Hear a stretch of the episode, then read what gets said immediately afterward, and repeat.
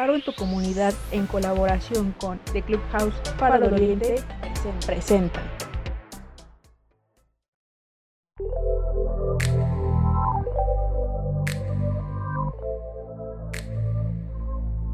Sean bienvenidas y bienvenidos a Fabricando Mujeres y Hombres Libres de Violencia, episodio 12. Poliamor, más allá del delicioso, el cual surge por partes de talleristas del programa Faro en tu comunidad del Faro Oriente.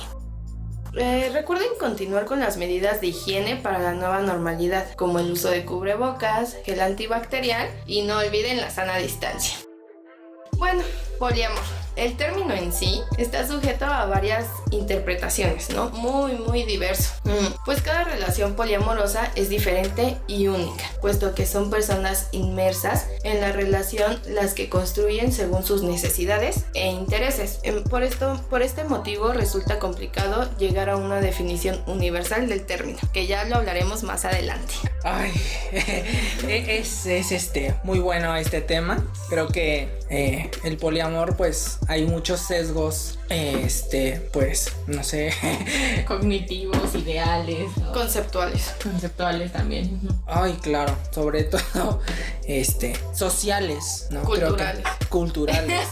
Creo que hay de todo aquí. Bueno, escuchas, bienvenidas y bienvenidos. Eh, buenos días, buenas tardes, buenas noches, en el momento que nos estén escuchando. Es un gusto compartir con ustedes este espacio. Y bueno, como ya saben, este es el episodio 11, Poliamor, más allá del delicioso. Mm. ¿Por qué más allá del delicioso? Ay, sí, bien importante. ¿eh? Mm, para mí, más allá del delicioso, porque desgraciadamente definimos nuestras relaciones amorosas como las que son parte de nuestras este, relaciones sexoafectivas, ¿no? Entonces ahorita vamos a hablar de cómo justo para nosotros, desde nuestra concepción del poliamor, este viene a romper con esa idea de que solo amor es esta relación sexo afectiva. Por eso es más allá del delicioso. ok, este, Char, ¿qué nos dices de esto? Mm, yo creo que justo es como ir comprendiendo que los vínculos que vamos creando con otras personas van más allá de que solo sea tu pareja y que se vaya a quedar como para toda la vida, ¿no? Que también, no sé, los vínculos de amistad o los vínculos de hermandad o fraternidad también tienen ahí como cierto vínculo amoroso que tienen un peso diferente. Entonces, creo que también va por ahí. Ahorita lo vamos a ir como develando poquito a poco, pero por eso nuestro título. Yo creo que es importante comenzar, como nos decía Cari eh, hace un momento, eh, comenzar con la definición de esto, ¿no? Sí. Para nosotros, qué es y cómo podemos llamarle o cómo podemos definir eh, poliamor, ¿no? Entonces, eh, lo podemos entender o lo podemos definir como la práctica de tener relaciones íntimas, emocionales y sexuales de una forma duradera y simultánea con varias personas, con pleno conocimiento de que todos los sujetos, bueno, partiendo de que pues el poliamor está comprendido por varios sujetos, entonces dependiendo de las cualidades y yo creo que las necesidades de cada uno de ellos se va construyendo esta definición. Exacto. ¿No?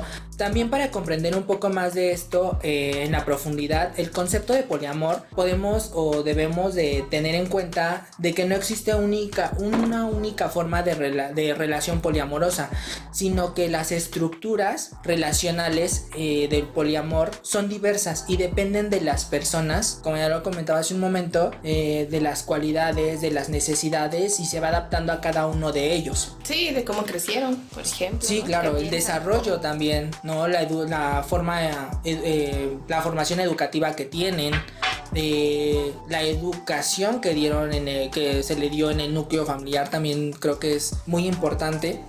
No, hasta los mismos deseos que van a ir elaborando, ¿no? Porque, por ejemplo, ubicándolo o lo que muchas feministas dicen es que veas tu propia biografía del amor, ¿no? Y que con una pareja, después de estar con esta pareja, algo cambió también de tu identidad. No estás buscando lo mismo con la siguiente pareja. Y en el poliamor, si se hacen varios vínculos, no vas a buscar lo mismo en una persona que con otra. Porque justo son personas distintas y tú no estás buscando lo mismo en una persona y en otra. Entonces ahí lo vamos a ir como sacando. Sin embargo, Cari, como siempre, ¿no? Nos puedes contextualizar con esta parte más como histórica, social del poliamor. Más bien eh, lo que quería retomar es un poco de la monogamia, ¿no? O sea, realmente lo normalizado es la monogamia, ¿no? Eh, esta idea bien romántica que un poquito más adelante vamos a hablar más del amor romántico, de casarse y tener una pareja para toda la vida, ¿no? Esa es la monogamia. Y de hecho, este, pues también el Estado, ¿no? La pone ahí porque pues no es legal casarse con varias personas. Entonces justo yo quería... Aquí no. En México. En México Ah, no. En México no. Pero estamos hablando En que en otras culturas que en otras culturas sí, no, vamos a tener un harem. No. Por así decirlo. Pero no sé, o sea, igual hablamos un poquito más adelante de eso, porque sí, sí es muy interesante. Mm, Y bueno, esta cuestión del matrimonio y de la familia eh, sí ha ido cambiando con el tiempo. Por ejemplo, en los romanos, el término de, de familia no es como nosotros lo conocemos, ¿no? Para los romanos, la familia eran todos los esclavos que poseía un hombre. O sea, para ahí hay que empezar a ver cómo se va formando el concepto de familia.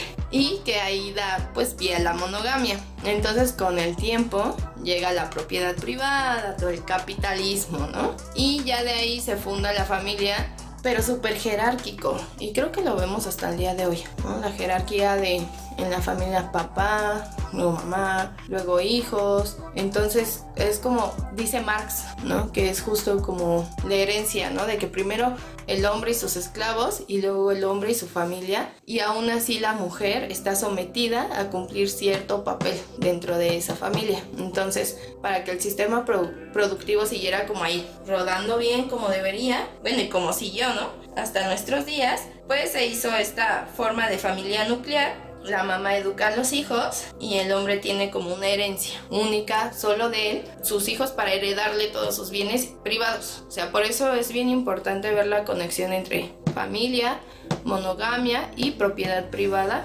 capitalismo. ¿No? Es ese círculo bien importante. Y, y perdón, Cari, si aquí me meto un poquito, pero hablar de Claro. que eso, ¿no? Que la monogamia fue impuesta sobre todo a las mujeres para poder controlar que todos los hijos y las hijas sean solo del hombre de la casa, ¿no? Del jefe de la familia, del patriarca que tenga el poder económico en esa, en esa familia en específico. Exacto, se somete al patriarcado, eso es bien importante. Y por eso decía que íbamos a ver como esas forma- formas de poligamia que decía Adrián, como en el Islam, pero no es el poliamor del que nosotros hablamos, porque igual sigue sometido a un patriarcado donde el hombre sí tiene derecho a casarse con las mujeres que tenga posibilidad de mantener. O sea, lo- el hombre sigue teniendo el derecho a la propiedad privada y la mujer sigue siendo un objeto que puede adquirir y ser su propiedad. Y bueno, ese no, obviamente no, no es nuestro. Ese no es el tema de hoy. No es nuestro concepto. invitando a eso. Sí, no, no, no. No. Nuestro concepto de poliamor es como otro. Como decía Adrián, amar simultáneamente a varias personas. Creo que esa es como la frase clave. Pero de forma consensuada, ética, responsable, honesta y no posesiva. Híjole, le estamos dando como a la posesión. Eso, eso es interesante, la verdad. Justo, y yo, yo quiero compartirles que eh, eh, por ahí, eh, estando con una sexóloga y psicóloga maravillosa de aquí de la Ciudad de México, se llama Gabriela Merlos, o la pueden encontrar como Cristal de Sade. Ella da muchos talleres sobre esto, ¿no? Para justo irlo trabajando desde el feminismo, desde la psicología, desde la sexología, y eh, nos compartía un acuerdo de relación de Noemi, Cas- de Noemi Casquet, perdón, que justo ya vi que también tiene ahí mucho contenido en línea, eh, que es una mujer de Barcelona que comparte como eh, su experiencia también en las diversidades relacionales. ¿Por qué? Porque también nos hablan de que no solo existe el poliamor, ¿no? Que existe también otras formas de relacionarte a partir de la no monogamia. Justo viéndolo como una postura eh, que va diferente a, lo establecido socialmente. Entonces yo les quiero compartir eh, los tipos de, de vínculos, ¿no? Que puede haber ahí. ¿Por qué? Porque desde esta palabra va a ser diferente. No es mi pareja, hagamos de cuenta, ¿no? Que eh, yo en vez de decir que eh, tengo novio, tengo novia, o es mi esposo o es mi esposa, es mi vínculo. Entonces, ¿qué hablo cuando digo que es mi vínculo? Es una relación entre esa persona y yo. Sin embargo, si estoy en una relación abierta o poliamorosa, pueden haber varias personas de por medio. Entonces, desde ahí va a romper como también con este mito del amor romántico de que este amor va a ser para siempre y con una persona de la misma manera todo el tiempo. En, eh, Pero ahorita que comentabas esto de un de una relación poliamorosa o una relación abierta, que quede muy claro que una relación abierta es muy diferente al poliamor. Eso sí, que no es lo mismo. Justo. ¿Sale? Justo, Eh, sí, creo que eso sí le tiene que quedar bien claro a los escuchas para no confundirlos. ¿Sale? Y sobre todo va a variar como en los acuerdos que van haciendo. Por ejemplo, Noemi Casquet nos pone que puede ser una relación o un vínculo monógamo, es decir, que solo pueden compartirse afectivamente y sexualmente con la misma persona, ¿no? Porque si no, justo caen como en lo que decimos de la infidelidad, ¿no? En la monogamia sí existe la, la infidelidad y el engaño. En la parte no monógama, por ejemplo, pueden haber los swingers, que son una, un vínculo swinger, es decir, que son eh, vínculos monógamos. ¿Por qué? Porque se relacionan afectivamente solo entre ellos, emocionalmente, pero acuerdan tener intercambios eróticos o sexuales con otras personas. Es decir, que tienen ese acuerdo, ¿no? Sí se puede eh, tener otro tipo de experiencias. Claro, yo y mi pareja podemos ir a un club de intercambio de parejas y él y yo eh, ya quedamos como de acuerdo en que pues vamos a intercambiar, ¿no? Ya llegamos ahí, pues pues con quién con quién sí, con quién no, no, porque pues obviamente aquí ya venimos como categorizando también, ¿no? Dentro de esto. Se da el intercambio y pues ahora sí, ¿no? Yo creo que ya viene el término este, no sé, nos vamos a cochear o igual Hacer el delicioso. hacer el delicioso. O igual, eh, no sé, a lo mejor a mí, yo creo que también, bueno, creo que esto viene más adelante. A ver, sigue, síguenos diciendo para no la adelantarme. tipificación, sí. Eh, nos pone eh, Noemí esto del amor libre o una relación no monógama liberal, porque justo se parece mucho como a la relación abierta. Sin embargo, vamos a rastrearlo un poquito como en los momentos históricos. El amor libre sale en los 60 con este rollo de, de Dino a la guerra y sí al, al, al amor, ¿no? El, el amor y paz, ¿no? Justamente entonces cuando se relacionaban ahí veían que no había necesidad de jugarle a la perdurabilidad cuando eran este, contactos efímeros, pero también con mucho compromiso o hasta incluso responsabilidad. O incluso, este, eh, ¿cómo se llaman estos filósofos? Jean-Paul Sartre y esta mujer, Simone de Beauvoir, ¿no? Justo eso era lo que estaban, eh, pues yo digo que por un lado es performando, pero también viviendo con un amor libre porque se podían seguir relacionando sexualmente con quienes quisieran y eh, emocionalmente ellos seguían siendo una pareja, ¿no? Aunque bueno, ahí hay muchas este, pláticas entre feministas donde vemos que Simone de Beauvoir no se la pasaba tan bien, ¿no? En sus cartas, en, su- en sus autobiografías y epístolas, pues vemos que sí estaba sufriendo porque también tenía o tenemos, ¿no? Todavía este rezago de, del amor romántico, entonces Claro. sí está como para checarlo. Eh, y eh, hablando como ahora sí del poliamor, eh, sobre todo hay como dos tipos de poliamor, la jerárquica y la no jerárquica. ¿Qué hay aquí? Que en la jerárquica hay como relaciones primarias. Por ejemplo, si un matrimonio, ¿no? Se tuvieron que casar jugándole al Estado, a la familia, al de... A la religión. Vamos a juntar, claro, o hasta vamos a juntar tu crédito y el mío para sacar una casa, ¿no? Los comerciales de hoy en día. Claro, porque solo así es sí. como nos lo van a dar, ¿no? El Estado juega eso. Sin embargo, también tenemos una relación poliamorosa. Tal vez tú y yo seamos como la relación primaria, ¿no? Porque tenemos intereses en común, podemos tener hasta hijos e hijas en común, en común. ¿no? Ajá. Y eso no me impide que yo me siga relacionando con otras personas. Sin embargo, en estos acuerdos es importante hasta decir qué prácticas vas a tener, ¿no? Con estas otras parejas, ¿no? Eh, Sí. O eh, si vas a salir de viaje, ¿no?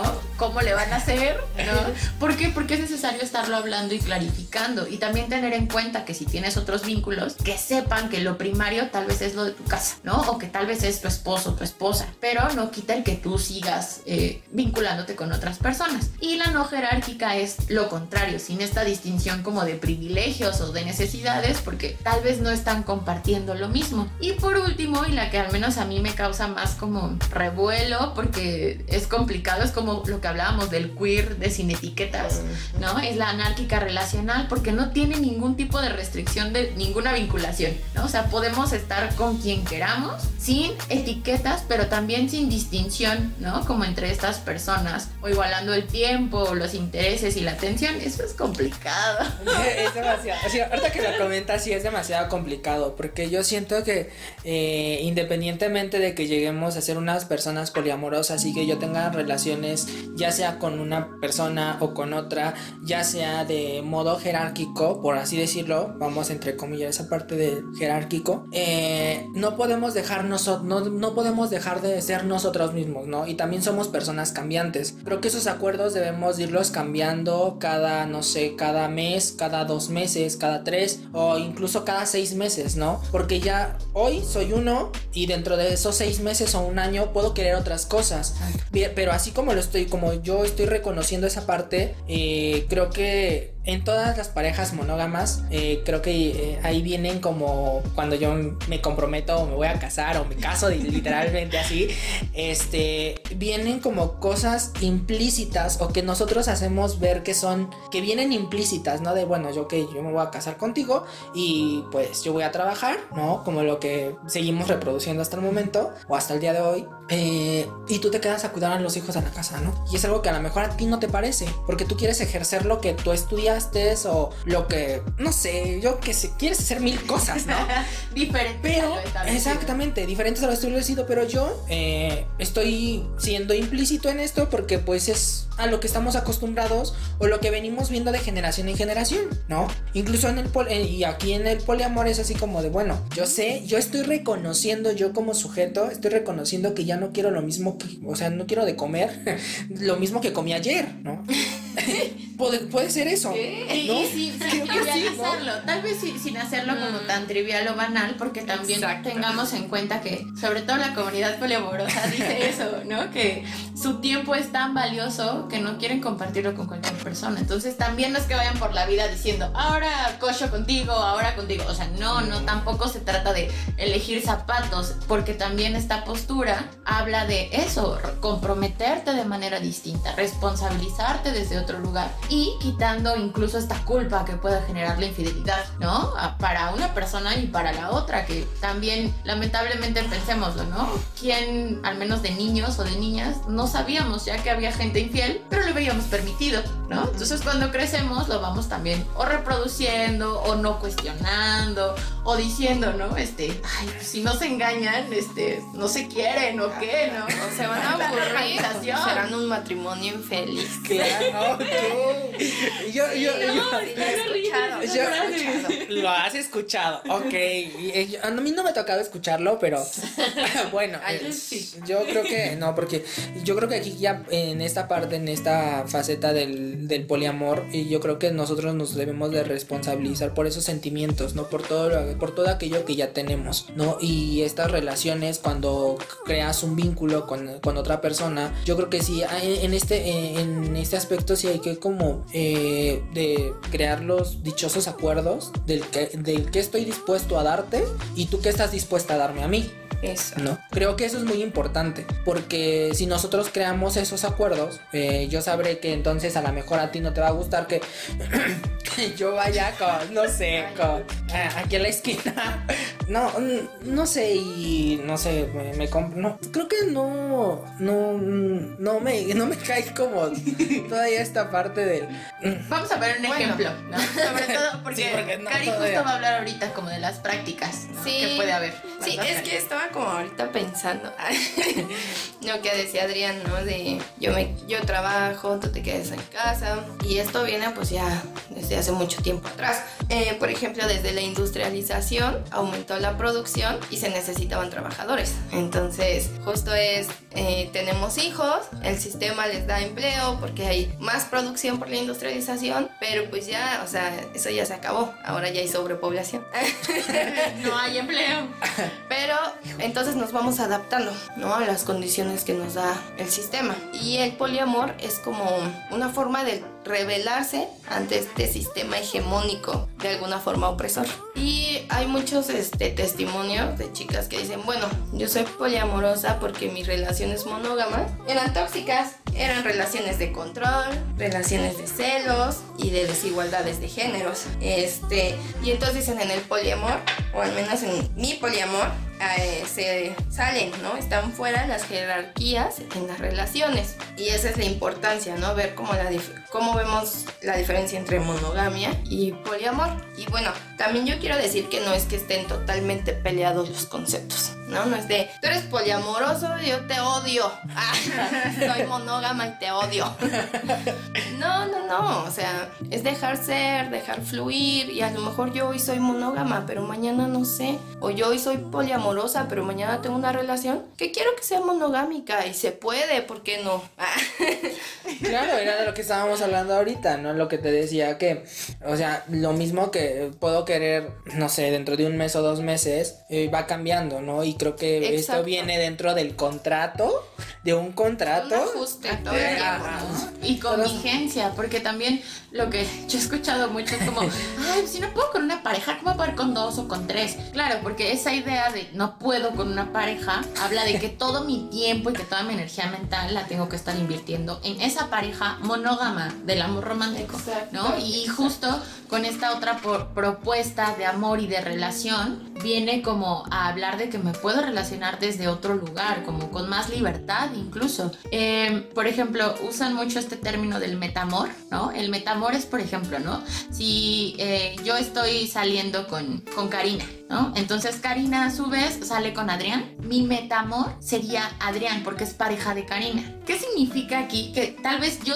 o los tres tenemos consenso, ¿no? De que eh, todos somos pareja. O bueno, yo no soy pareja de Adrián, solo Karina. La diferencia es que yo puedo hablar con Karina, ¿qué tanto voy a saber de Adrián? ¿No? ¿Qué tanto voy a saber de su relación? ¿O qué tanto me quiero inmiscuir? ¿No? Porque también, no porque sea su pareja, significa que yo le voy a tener o, o, justo algún amor o, o, voy a querer también tener relaciones con él. Se puede dar, pero habla sobre todo de los acuerdos, ¿no? Y lo que pasa mucho es que la gente que está afuera dice, es que ¿cómo manejas tus celos? ¿Qué le pasa a los celos? Si los celos vienen desde la posesión y el control, o sea, estás haciendo lo mismo que en una relación monógama. Y es lo complicado, ¿no? Viene justo a, a repetir el, el, mismo modelo. Sin embargo, con la relación de poliamor, se trata de que cada quien se responsabilice, ¿no? De esta sensación de miedo a la pérdida, ¿no? De estoy triste porque te veo más contento con ella que conmigo, ¿no? Porque justo pues también pueden ser comentarios que se dan o incluso enojo y frustración porque tal vez pasa mejor tiempo de calidad allá que acá, pero eso no quita el que tenga la libertad de estar contigo y con la otra persona.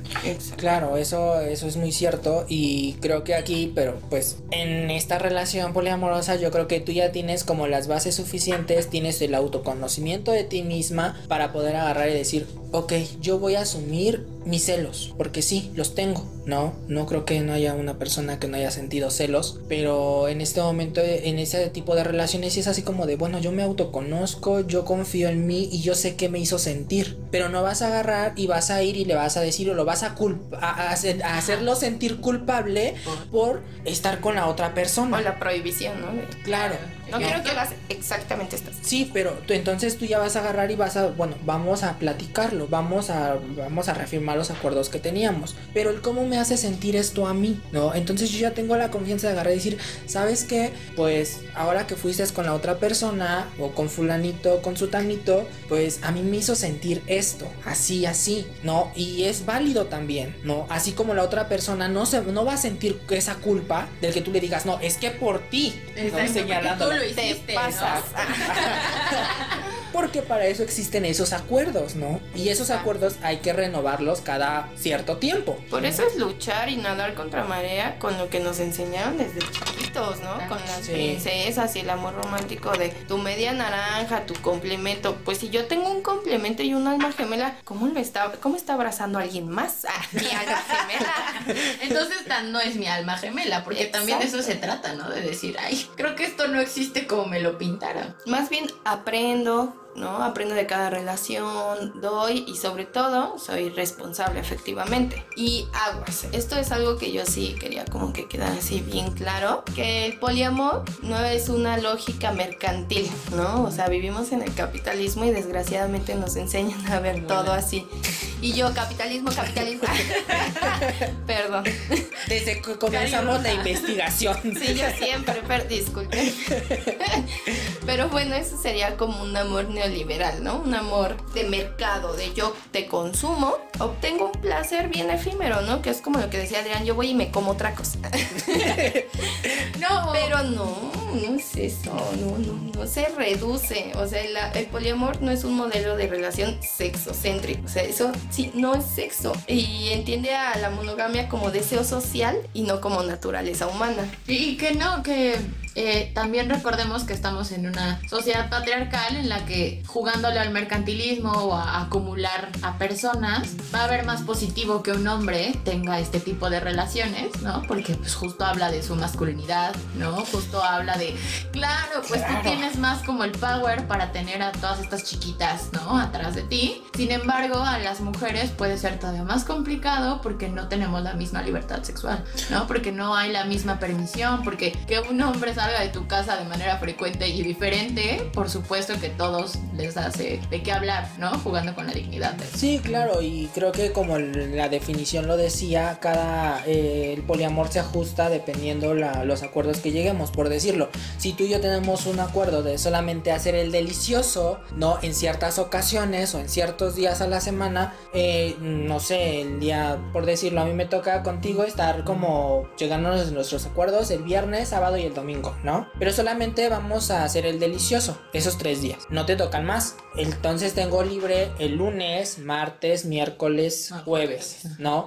Y entonces, pero entonces encuentro a otra persona que también es poliamorosa en uno de esos días. Entonces tengo, lo platico con ella, lo platico con él, dependiendo. Exacto. Este, y pues llegamos también a un consenso, ¿no? De qué es lo que quiero, pero a lo mejor ya él me dice, no, pues sí, pero yo quiero eh, contigo los martes y los miércoles, ¿no? Ok, los martes y los miércoles, pero ¿sabes qué? Este, pero contigo nada más voy a salir contigo a las chelas, o vamos a un bar, Sí, o vamos a platicar. cosas. Exacto, no precisamente hacer el delicioso. Exacto, No, entonces, con- o sea, eso, eso comprende como, se ajusta como a lo que la persona quiere, ¿no? Entonces, si yo estoy buscando lo mismo que te digo, contigo me siento cómodo y todo, entonces vamos por las chelas, vamos a jugar o vamos a hacer otras cosas, pero contigo no hago el delicioso, solamente contigo, ¿no? Entonces ya tengo como ciertas Eso, eso es lo que comprende eh, esta, este tipo de, este eh, tipo de poliamor, ¿no? Porque entonces se va ajustando dependiendo de las necesidades que la persona lo quiera. Por eso no hay como la definición así. Exactamente. Es- La es RAE claro. dice La RAE. poliamor. Claro. No, de hecho estaba escuchando, y lo voy a decir, estaba escuchando un podcast que hablaba precisamente sobre este tema durante toda mi investigación. Y en uno de esos sí, sí, la verdad, lo escuché muy fuerte. Eh, que un tipo hablaba de esto como una aberración. Yo dije, bueno, pero pues esto es desde lo que tú piensas y desde lo que tú sientes, ¿no? Y pues así tal cual lo voy a decir. eh, paréntesis, pues lo, eh, lo comentaba. Cada, cada, cada quien lo, habla, lo habla como Le fue en la feria. le fue en la feria. Entonces, no sé, eh, eso me eso me sonó muy muy así muy crítico. Sí, no hay que ser extremos ni satanizar movimientos, o sea, porque no respetamos, ¿no? Las diferencias, cada quien piensa diferente y cada quien tiene la libertad de expresar amor como quiera. Sí, claro, no Que- teniendo en cuenta esto, yo creo que aquí lo que más sobresale y, lo, y el concepto que más de lo que más hemos hablado en este eh, durante todo este tiempo del podcast es los acuerdos. Justo, que también, ¿no? Debería de haberlos incluso en relaciones monógamas. Para dejar de jugar a lo implícito, ¿no? A, Sí. Yo doy por hecho que, no sé, si me comprometí a ir con tu familia esta semana, la siguiente semana vamos con la mía. O sea, no, jamás es implícito, Dilo. ¿no? Si lo escribimos y nos comprometemos y lo dialogamos, ¿no? Va a ser diferente, pero es poco común porque las Exacto. cosas en la sociedad se manejan de forma implícita. De y cada quien tiene sus ideas. Por eso Sí. no, no soy Eso es algo que ya no me está gustando. Vamos a optar por el poliamor entonces. Y, y es que por eso cuando somos, o sea, cuando eh, depositamos en una persona todas nuestras necesidades afectivas, ¿no? Por ejemplo, yo tengo un novio y deposito toda mi necesidad afectiva en él y de pronto la relación termina, por eso es que nos duele tanto, porque depositamos todo en una sola persona y es como decía Adrián, podemos dividir. Y no estamos hablando nada más de con, por ejemplo, salgo con este al cine, con este por las chelas y con este el delicioso, sino, bueno, sí tengo mis relaciones externas, pero también con mis hermanos salgo al cine, pero también con mis vecinos nos cuidamos cuando estamos enfermos o cuando pasa algo cerca de, de donde vivimos, o sea, es hacer el amor mucho más amplio. Y bueno, algo que, que yo quería retomar es que el poliamor defiende prácticas sexuales o eróticas no normativas, eso está bien, bien cool. Sí. Sí, claro. o sea, es más allá de lo heteronormal, ¿no? Defiende la amplitud de las formas también sexuales, como el BDSM, que ya lo, lo hablamos en un podcast en un podcast anterior, vayan, denle Escúchenlo. pausa a este y regresense a, a- a retomar el otro y ya después si quieren regresan. Los esperamos. bueno, y aparte, o sea, defiende como estos fetiches, o sea, esa amplitud de cada quien disfrutar como quiera, obviamente consensuado. Eh, igualmente es duro crítico de la heterosexualidad obligatoria. También tenemos un podcast de heterosexualidad obligatoria. Y reivindica y da cabida a la diversidad en cuanto a orientaciones sexuales y a diferentes tipos de sexualidades. Y eso creo que es algo que hay que aplaudir. Aplaudimos. Literal, por favor. Sí, porque sí, o sea, yo creo que aplaudo este tipo de conceptos y ese tipo de que, que no es no es tan viejo el concepto, que serán noventas. No, también tiene desde antes. El problema es que eso, que no está tan permitido que se ha ido como baneando, ¿no? Como eh, haciéndose, pues sí, prohibido incluso. Hay un libro que comparten mucho la gente poliamorosa. Yo, yo siempre les he dicho a los poliamorosos como si fuera solo un grupo, pero pues hay muchas personas, ¿no?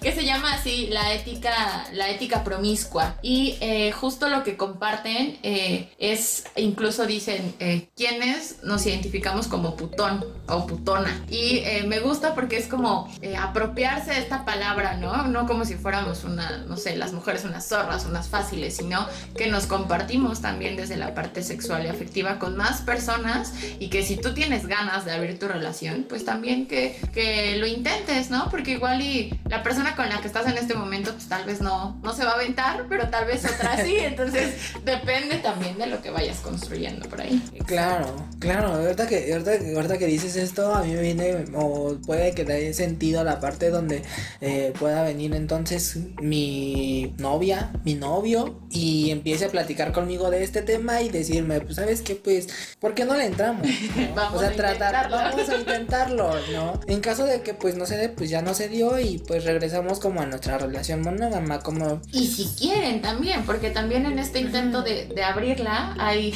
hay esto del unicornio, ¿no? ¿Qué es el unicornio? Es, por ejemplo, una pareja entre hombre y mujer, ¿no? Se buscan a su unicornio, es una mujer que por lo regular es bisexual y que entre ellos van a, a como a probar esto de abrir la relación. Como la serie que nos comentabas de... Ah, sí, una de serie de Netflix. De tú, yo y ella, donde sí, la pareja busca a esa tercera persona, pero sí es mujer. Yo creo que, eh, no sé, siguen utilizando a la mujer como un objeto, ¿no? Creo que la seguimos viendo, y digo la seguimos porque seguimos reproduciendo estos mismos conceptos, ¿no? De ella como bisexual, pues ahora le tráetela, ¿no? Y ya le va a entrar a la relación, vamos a hacer un trío. ¿Y por qué no decir el hombre aperturarse a esto y decir vamos a traer a un hombre? O sea, yo creo que también se vale, ¿no? Si vamos a entrarle a un trío, pues no nada más que sea una mujer, porque yo como hombre voy a disfrutar de dos personas, ¿no? ¿Por qué no también agarrar yo como hombre, empezar como a deconstruirme y decir, bueno, vamos a intentarlo con otro hombre? ¿Por qué no? ¿No? Eso no me va a hacer ni menos ni más hombre. Hombre, justo, justo. Y por eso se les llama unicornios, porque es como muy raro que las encuentren.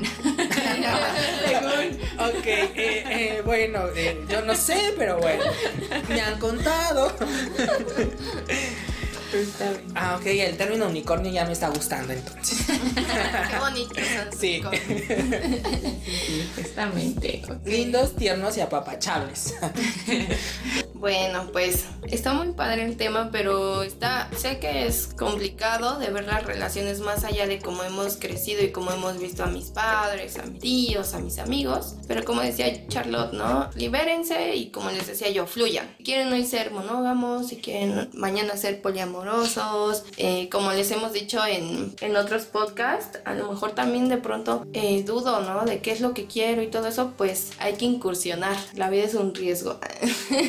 Ah, Y también acercarse a personas que sí lo trabajan, porque pues justo, ¿no? Yo les comentaba como de cristal de sade y así, pero en serio en las redes hay muchísimas personas que lo platican, que, ay, perdón, tienen este, policlínicas, que es una policlínica, ¿no? Como un grupo, ¿no? Un poco de terapia, un poco de desahogo para personas que lo practican, ¿no? Aquí en la Ciudad de México existe ese grupo, ¿no? Poliamor en Ciudad de México, así lo pueden encontrar en Facebook y que justo comparten muchísimas de sus experiencias, son muchísimas personas las que están eh, experimentando, eh, pues sí, también, ¿no? Sintiendo lo que se pueda, pero viviéndose desde ahí. Exacto. Claro, yo me voy refle la verdad yo me voy o casi terminamos el podcast, pero yo me voy reflexionando en esta parte que dicen, ¿no? Crear cierto vínculo a lo mejor con mi pareja, pero pues yo creo que es muy importante la comunicación o los cimientos que yo le dé a esta relación con él, con ella, ¿no? Exacto. Creo que es muy importante eh, aperturarnos si es que tenemos una relación monógama, aperturarnos,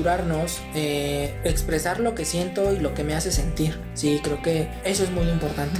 Y es un consejo para todos, ¿no? Yo creo que este tipo de podcasts los tomamos para que ustedes piensen, eh, reflexionen en qué punto están y cómo están. Y nosotros también nos ponemos a reflexionar sobre lo que estamos diciendo, porque todos necesitamos de todos, ¿no? Y en este punto solamente me queda decir que, ay, gracias Charlotte y Karina por estar a mi lado en estos momentos. Gracias. Se vale chicos. replanteárselo. Muchas gracias. Bueno, y creo que esto ha sido todo de nuestra parte. Ahora le toca, les toca a ustedes investigar, eh, replantearse, reflexionar de cómo quieren seguir viviendo. Sí, muchas gracias y nos vemos en el siguiente podcast. ¿eh? Pásenla lindo. Nos Sigan vemos. disfrutando de relaciones más libres. Faro en tu comunidad, en colaboración con The Clubhouse Faro de Oriente, presentaron Fabricando mujeres y hombres libres de violencia. Si te perdiste los episodios anteriores, escúchalos a través de Radio Faro en Spreaker.com diagonal Radio Faro FM